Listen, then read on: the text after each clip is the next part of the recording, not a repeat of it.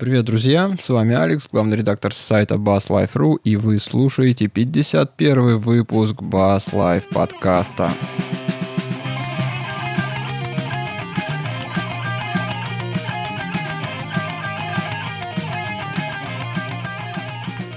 Я сегодня опять не один, у нас очень приятная компания. Есть у нас тут Павел Пчел, привет. Привет огромный.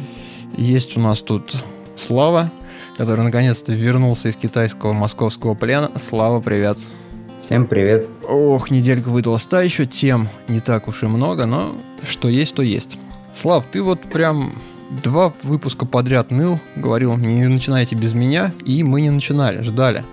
Ну давай, флаг тебе в руки, твоя тема. Не, ну вы же все-таки частично про Skyline рассказали.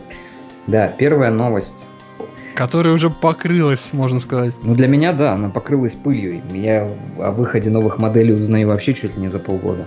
Ну что, новость о том, что э, в линейке у Экленда появился новый интересный бас, довольно забавный и необычный, э, что отчасти радует или озадачивает – что обычно новые инструменты передовые появляются в старших моделях, а потом в зависимости от популярности мигрируют в младшие, то вот тут пример как раз наоборот. Э, Skyline выпускает новый бас э, с двумя интересными особенностями. То есть, во-первых, он hollow body, то есть с пустым корпусом. Во-вторых, у него мензура 30 дюймов. То есть вот такой вот короткомензурный э, пустотелый бас для любителей, я так подозреваю, олдскульного звука в стиле Beatles.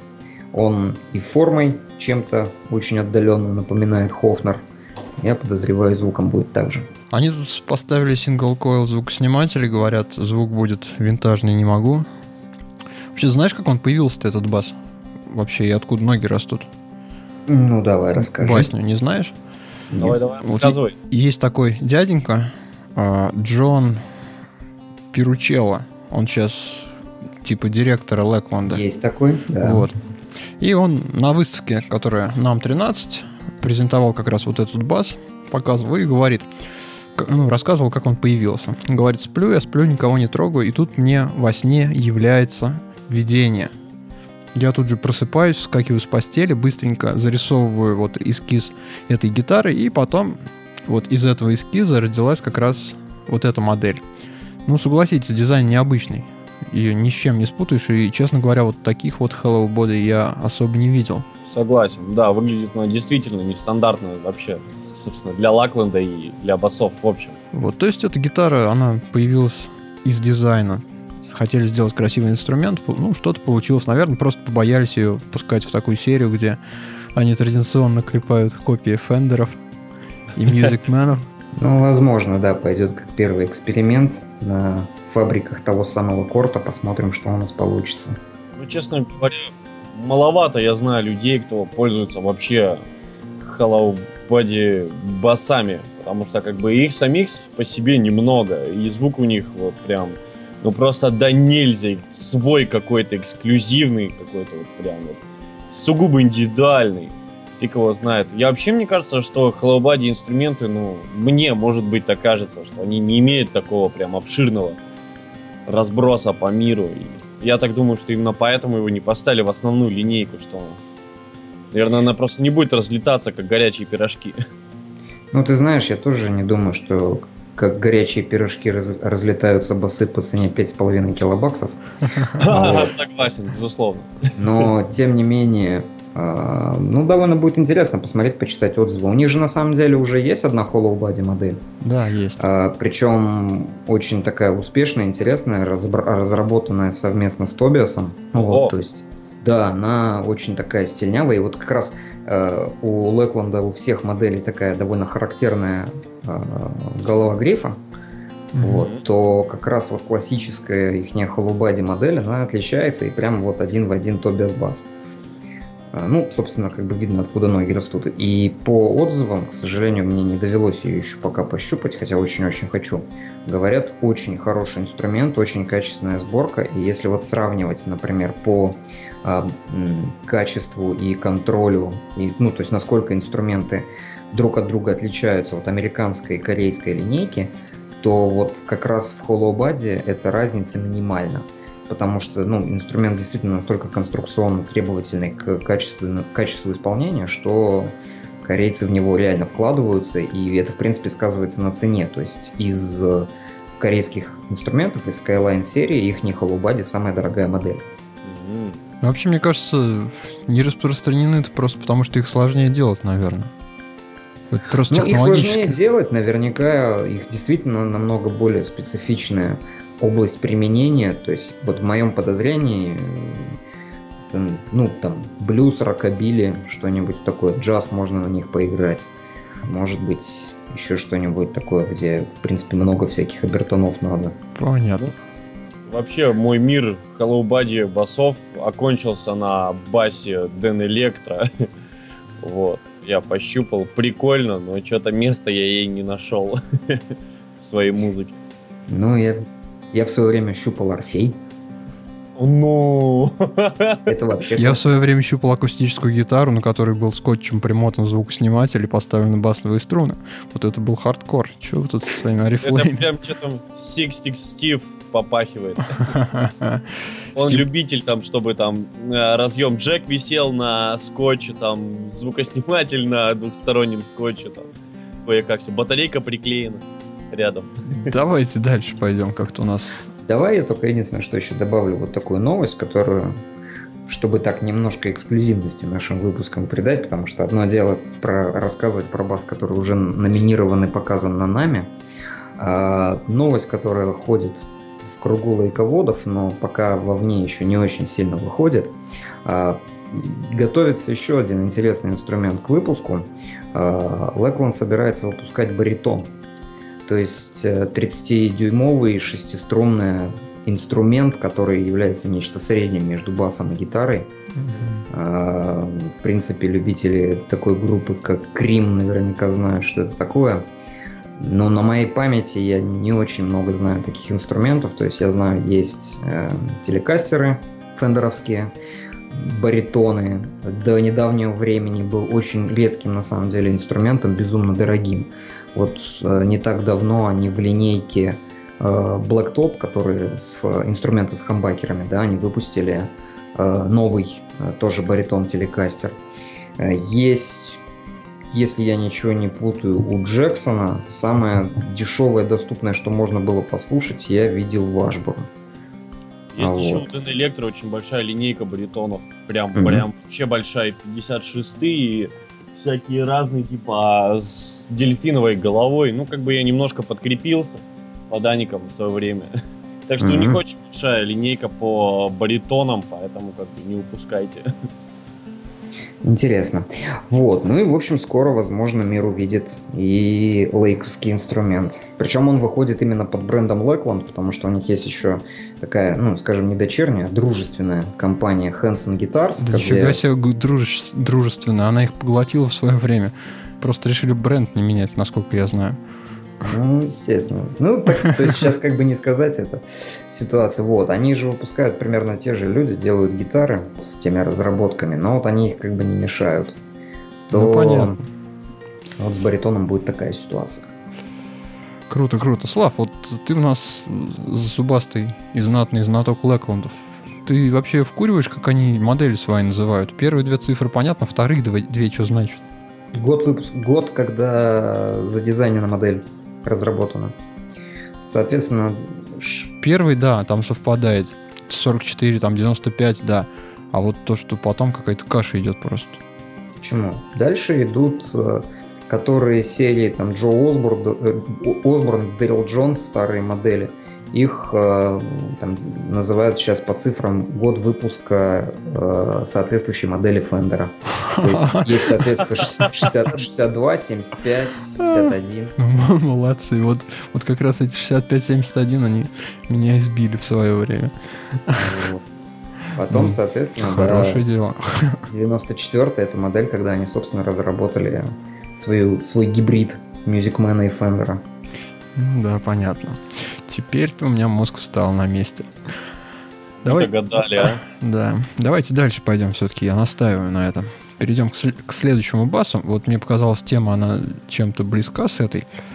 Акустический бас компания Overwater, по-моему, британская фирма, выпустила вот такой акустический бас довольно интересный. Он мне вообще просто понравился, тоже дизайн на самом деле.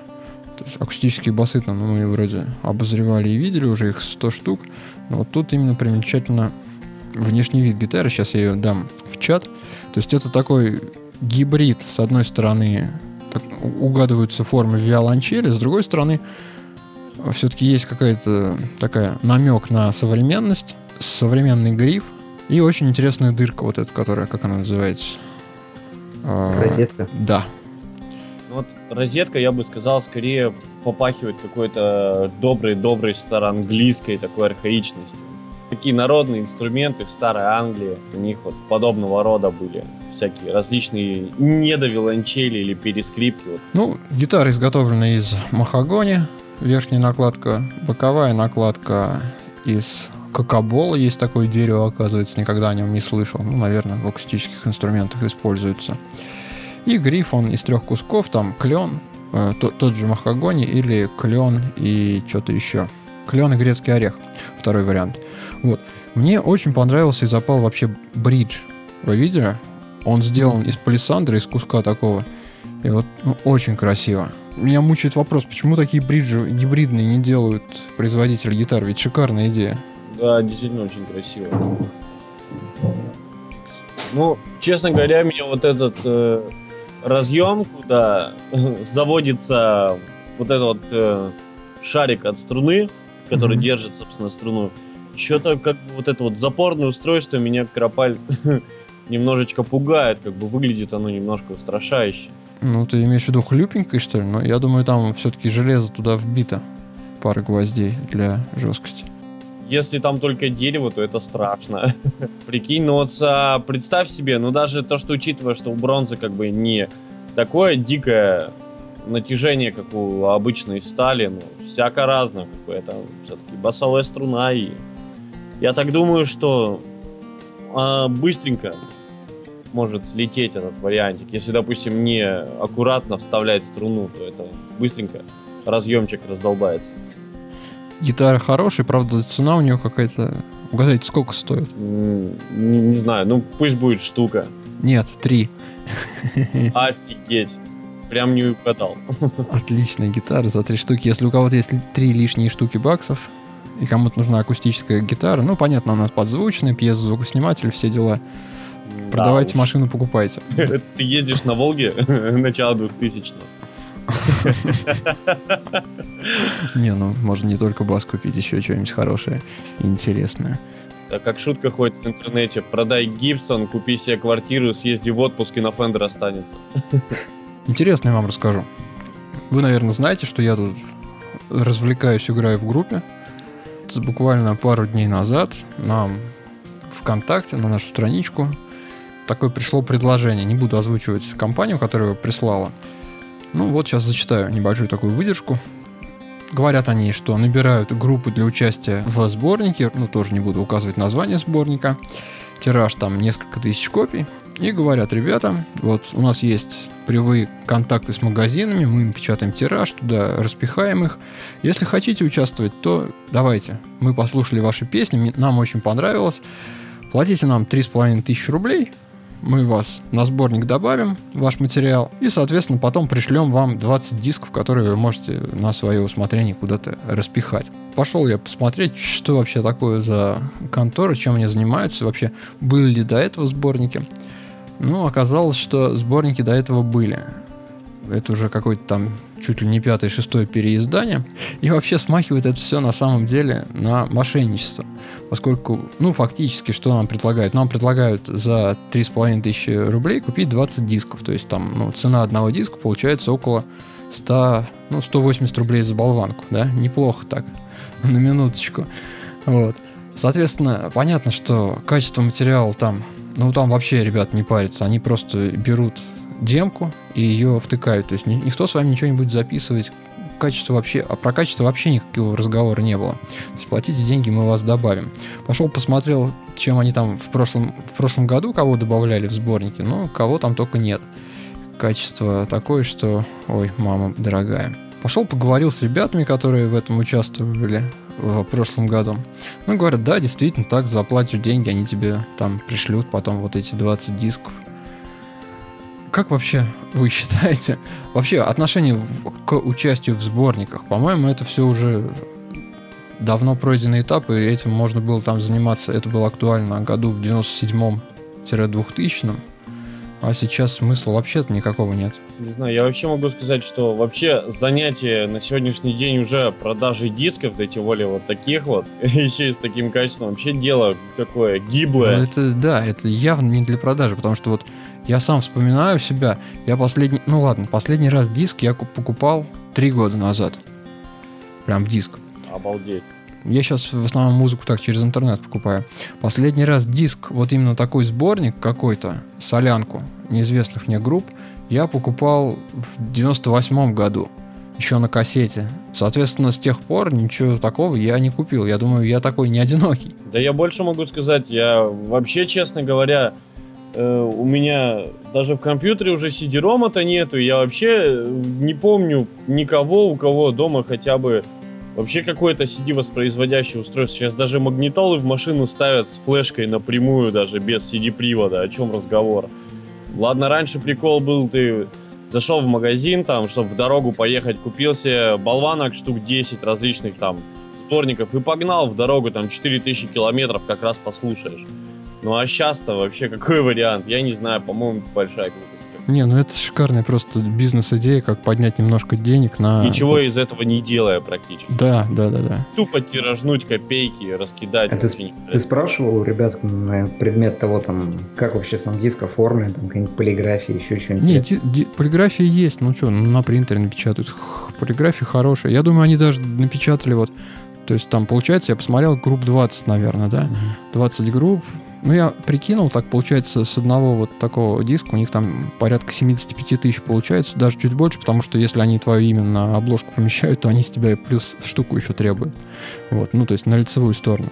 80 тысяч за то, что просто пошли по интернету, накидали предложения, кто-то клюнул, прислал свои демки, прислал деньги. Вот, напечатали эти самые, а, получается, 400 дисков, ну, чтобы не подставляться, напечатали еще тираж какой-то 100 дисков дополнительно, отнесли их там в магазин, с которыми у них есть договоренность, они могут их вообще просто так дарить, эти 20 дисков, потому что, понятно, они никому нафиг не нужны. Бизнес-идея классная, мне прям понравилось, я порадовался. Прям поговорил с ними, попросил экземпляр договора мне выслать, чтобы почитать.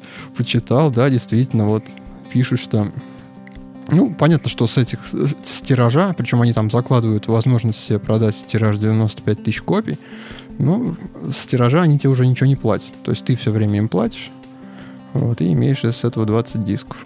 Забавно. У нас, короче, группа к нам приезжала одна с Йобурга. И играли они, короче, добренькое такое музлицо. Ну и э, они якобы играли свой новый альбом. И они в подарок народу подарили свои диски. Ну, то есть после выступления они там с, с раздачей своих автографов, диски дают вот CD-болваночки. То есть там видно было, что они писались под лейблом, то, что их там где-то тоже в какой-то типографии напечатали им диски, да, какого-то рода. Но могу сказать то, что после выступления в мусорке оказалось куча дисков, и только тупо брошюрки оттуда с росписью были достаны. Честно, я... Не, у меня был вот диаметрально противоположный опыт. Угу. Приезжала пару лет назад к нам в Самару группа «Трафик», и так получилось, что наш вокалист, он с... Ну, это украинская, по-моему, группа, довольно там неплохая. Вот. И наш вокалист, он как бы договаривался о том, что в клубе они там будут выступать, ну, то есть их представлял тут в Самаре. Вот. И мы на нескольких концертах специально напечатали просто на бол... вот просто болванки напечатали, сказали, вот, ребята, ну, перед, перед своим выступлением сказали, вот, ребята, скоро приезжает группа, кому интересно, послушайте, вот альтернатива хорошая, качественная болванки разложили, ну, на краю сцены. Кому интересно, подойдите, возьмите. Ни одной болванки в мусоре, все разошлось, и потом еще на, в комментариях к концерту делились, что да, действительно, спасибо, что дали послушать. Такой интересный материал. Видимо, это еще зависит от самого народа, ну... Да нет, ну, наверное, может, не понравилась вот презентация альбома. Вот и все. Но зато у меня есть подписулька какого-то типа. У-ху-ху. Про концерты заговорили. Хочу проанонсировать просто интересное событие. В Москве будет 16 апреля 2013 года в клубе Алексея Козлова, по-моему, так он называется. Джефф Берлин приезжает. О нем мы говорили. Это тот чувак, который проклинает метрономы. Вот, если хотите на него посмотреть, то приходите, будет интересно, мне кажется. А еще есть такая тема, э, из клуба Козлова видеотрансляция ведется прямая, поэтому вполне не исключено, что можно будет и посмотреть, если будут транслировать. Я думаю, что линк можно будет в растекстовке дать. Угу. Ну, я бы сходил, потому что действительно музыкант интересный, мне кажется. Ну, давайте дальше пойдем. Давайте. Пришла тут такая тема, вопрос от слушателя про то, как играть и петь одновременно. Не знаю, как вы, товарищи басисты, но мне в детстве медведь не то что одно ухо, он мне по голове, по-моему, прошелся. Играть-то я потом научился, а вот петь я категорически не могу, и вообще, как таковой проблемы такой передо мной никогда не стояла. Ну, на самом деле, многие басисты играют и поют. Первый, кто приходит в голову, тот же Стинг. Майк Покровский. Мы, кстати, развлекались э, с друзьями-басистами, вот играли в игру, типа, кто, ну, вспоминали именно, ну, не просто поющих басистов, да, именно басистов-вокалистов. И вот так вот по кругу на вылет, кто задумается, забудет. Ты знаешь, на самом деле, через какое-то время поднаторели довольно много народу. Да, конечно, много. Если голос есть, что же не попеть-то? Другое дело, что вот на начальном этапе это не так-то просто. Я помню, когда ты пытался петь под гитару, еще там в каком-то детстве, ю- юношестве, у меня вот нифига не получалось нормально петь. О, Nightwish Rage еще есть. Вспоминался. Уже- жирафа. Ты уже вылетел. Я сегодня над собой такой эксперимент поставил. Выгнал всех из квартиры, взял бас в руки, ну и просто взял вот свои песни, думаю, ну что, партию я знаю идеально, то есть там с закрытыми глазами ночью разбуди, сыграю. Сейчас спою сверху еще. Попробовал, знаешь, вот получилось. Вот на самом деле, там, ну не с первого раза, но со второго, с третьего прям получилось спеть. Мне кажется, тут проблема единственная учитесь играть и знаете, что петь. И все будет. Как-то вот проблем другой я не вижу. Вот я, допустим, участвую вот сейчас вот в двух командах, и вот в каждой из них мне вот в основной мне приходится петь основные партии, во второй я частенько бэкаю. Могу сказать, что у меня вот как-то мы играли с, мо- с моей основной командой каверы, и передо мной стояла первая проблема, это синхронизировать руки и голос. Очень тяжело. Во-первых, нужно выучить текст с самого начала. Вот, и очень тяжело, когда петь и играть одновременно. Первое, что партия иногда бывает э, по ритмическому рисунку не совпадает с э, текстом. И получается, что у тебя руки играют одно, а поешь ты совершенно другое. И приходится там различными способами изворачиваться, там э, пытаться там где-то найти какие-то упорки какие-то. Вот на что опереть э, голос и играть одновременно. Хочете упражнение подскажу, которое меня сегодня спасло буквально? У меня тоже такая партия, когда в в басовой партии там акценты стоят, и они стоят совсем не там, где там голос что-то что пытается петь. Очень А? просто. Ты играешь бас и не поешь текст, а поешь мелодию. У тебя мозг не работает на то, чтобы там генерировать слова. Пару раз так попел, пытаешься потом с текстом. И знаешь, получается на самом деле. У меня получилось так. Отрабатываю всю партию до мелочей. Ну, к примеру, если говорить о каверах. А потом постепенно начинаю все это дело там по куплету, по куплету накладывать, накладывать, накладывать. И потом выстраивается песня. Ну, то есть, чтобы так прям сразу взять сходу. Или приходится облегчать себе партию, чтобы, чтобы мозг справлялся. Ну, Шутки шутками, но сложно, но возможно. Так скажем. Да нет, но если даже я вот человек, который никогда в жизни не пел, играя, то есть хорошо, играя свою партию хорошо, и там зная пример, ну не примерно, тоже на- зная хорошо текст, спеть, ну это там дело тренировки, ну вечер, ты посидишь, и все получится. Главное, чтобы до автоматизма и то, и другое довести. И, и будет вам счастье. Алексей Киселев опять нам тут, видели, тему какую подкинул? Сеймур Дункан выпустил кастомный звучок Стива Харриса. Ух ты! Я прям, прям вот заколдовился. Может, Фендер свой расковырять? Вроде жалко, блин, новый. Ну, ради такого. Ну, ради Сеймура, да еще и Стива Харриса, я думаю, что оно того стоит. Сингл койл, что-то он винтажный какой-то. Какой, по-моему, пресс? В общем, ну, пресс. А, ага, вижу, вижу, вижу. Ну, Вообще у него есть именная модель этого. Фендера пресса. Фендеровская. Интересно, что там стоит, вот по сравнению посмотреть, сравнить. Ну, По-моему, не, не Сеймуры. Ну, понятно. Спасибо вам большое за наводку. Будем смотреть, щупать. Ну, прикольно. Да, интересно. Звук у него, конечно, эксклюзивный. Класс. Да ладно. Да Не знаю, ну, у кого? У, у Сеймура или у Стива? Ну, не, ну в основном, согласись, как бы басы либо звучат именно в нижнем диапазоне, там, с подрезанной серединой и верхами. Так, знаешь, немножечко так то ли подбулькивает, то ли подухивает. И очень редко встречается, когда у баса действительно достаточное количество и середины, и высоких, помимо самого баса. А у Стива Харриса просто преобладает верха и середина, по-моему, ну, без потери басов. Я сколько слушаю, ну просто вообще вырезает микс и даже стоит немножко вы, выше гитар его бас и звук вот. Поэтому я его нахожу таким вот интересным, эксклюзивным. Ну да, отступление такое лирическое. Что, дальше пойдем? Колоночку тут нам анонсировали очень интересную, вернее, комбик. Сейчас я найду фирму, которая его выпускает. Фил Джонс. Кто еще такие выпускает чемоданчики? Чемоданчик, чемоданчик Микрокьюба. 70 ватт через два динамика 4-дюймовых. Это что-то вообще вынос мозга какой-то. Но этим, собственно, мне кажется, Фил Джонс и, и стали как бы известны широкой массе своими интересными комбиками, которые при очень маленьком форм- форм-факторе выдают какие-то безумные мощи. Блин, ну как? Как там бас такой может получиться? А я Ну- тебе могу сказать, э, эти комбики построены, как бы там все зависит от фазоинвертора. И они на самом деле очень сильно зависят от того, а, как они расположены, в каком помещении. Причем это настолько ну, как бы ключевой фактор, что они даже в своих э, промо-видео, когда рассказывают про эти ролики, они, в принципе, предупреждают, ну, не предупреждают и говорят, что типа вот лучше всего его ставить так-то, так-то. То есть тебе надо, чтобы у тебя вокруг него было определенное пространство, чтобы он мог раскрывать волны. Но, да, факт дает. Я их щупал, они даже, по-моему, в, как раз в мире звука есть. Э, в- или музыки. Ну, наверное, не эти модели. Ну нет, кон- конкретно да, не эти, эти новые, но у них у них и по 150 ватт есть такие коробочки маленькие. Такие же батареечные фазоинверторы. Потому что я смотрел 150 ватт ко- коробка, там... А, 400, 400 ватт. Ну, там просто обычный этот фазоинвертор, который снизу стоит, там, то есть щелевой. Ну, тут вроде как ничего нового нет. А тут вот они говорят, типа, на каждый динамик у нас отдельный фазоинвертор стоит, который излучает. Как-то, блин, не знаю. Он дурачит нашего брата. Дурачит, не дурачит, а реально он... Конечно, можно сейчас быстро набежать и устроить холиваров, типа, как- какой правильный должен быть басовый звук из комбика.